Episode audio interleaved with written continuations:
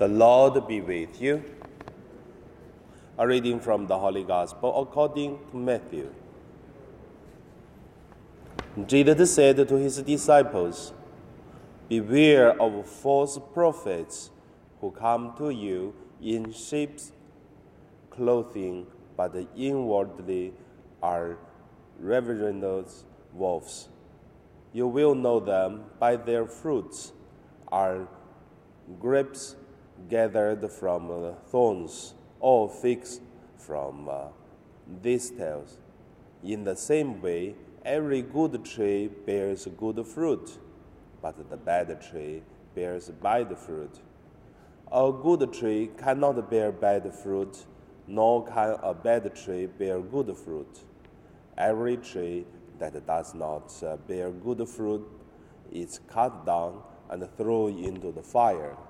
Thus you will know them by their fruit. The Gospel of the Lord.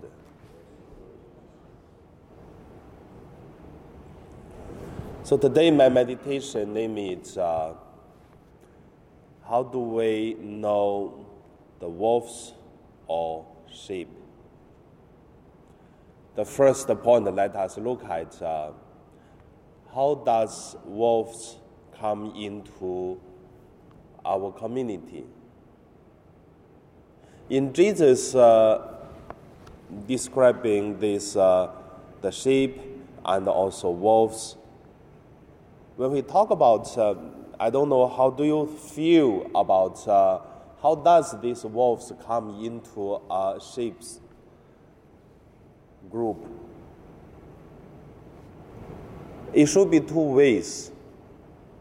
First is uh, they are wolves and come in to the group of lamb and become a wolf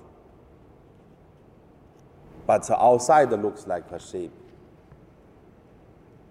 The second way is uh, they are sheep, but little by little they change, become wolves.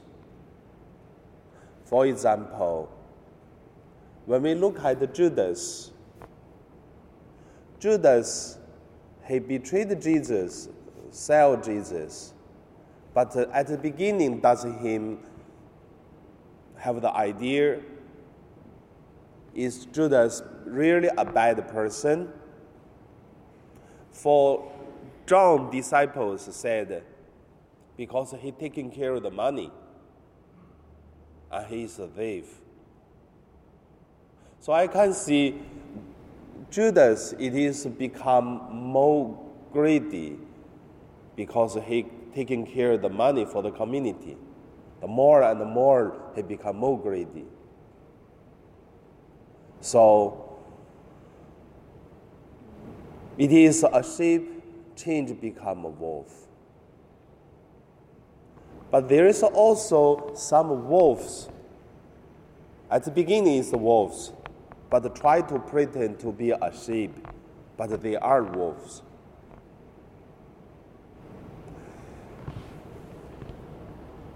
in our Divine Missionary, since I came 2010 and also until now, 2019, nine years,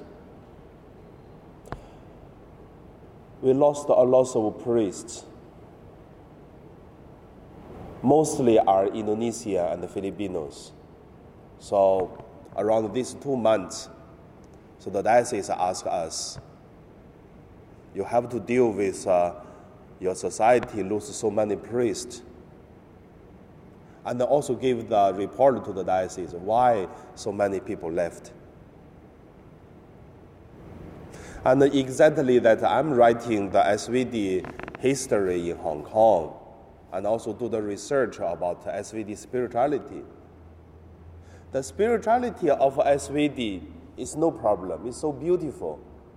And then the SVD doing mission also so beautiful. Many times doing something others don't do because there is need and the SVD try to do as a pioneer.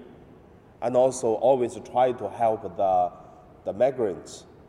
And also always try to learn the local language and try to be the one of uh, the people among the territory. But why people left? In my research, I'm writing is so when we ask why the priest left, maybe we should ask why do they come? Why do they come to Hong Kong? Why do they come become a priest? Then better answer then why do they leave? So that's the first point. Second point is how do we declare who is a wolf, who is a sheep? I think by two ways. The first way, by feelings. You can feel. However, how does a, sheep or lamb, a sheep or wolf, pretend the way outside? But every human have a, a feeling, and this feeling will tell us how is this uh, one is a sheep or, uh, wolf. So many times we, f- we feel, for example, if we see someone did something wrong, we feel anger probably that's not uh, the real feeling. But if we feel painful, that's the real feeling. When we feel anger, many times it's because we feel anger. Then we see another person did something. It's a personal issue. But when we feel painful, that it is uh, for everyone's good, for the common good, for the holiness was uh, destroyed, that it is a real feeling. Then from that, we can see whether this person is a wolf or is a sheep. And also from this on, we can make more clearly to see does we concern the person's good holiness or for the community's good, or we only concern for our own good? So that's the first way. Second way, I believe, is uh, fruits, like what Jesus said. From the fruits, we know is a good person or bad person, is wolf or sheep. Many times, when we talk about the fruits, we have to look at uh, the fruits of the Holy Spirit peace, joy, courage, and uh, holiness, all the things, and that's the fruit. Even the person sometimes doing things are not a normal way.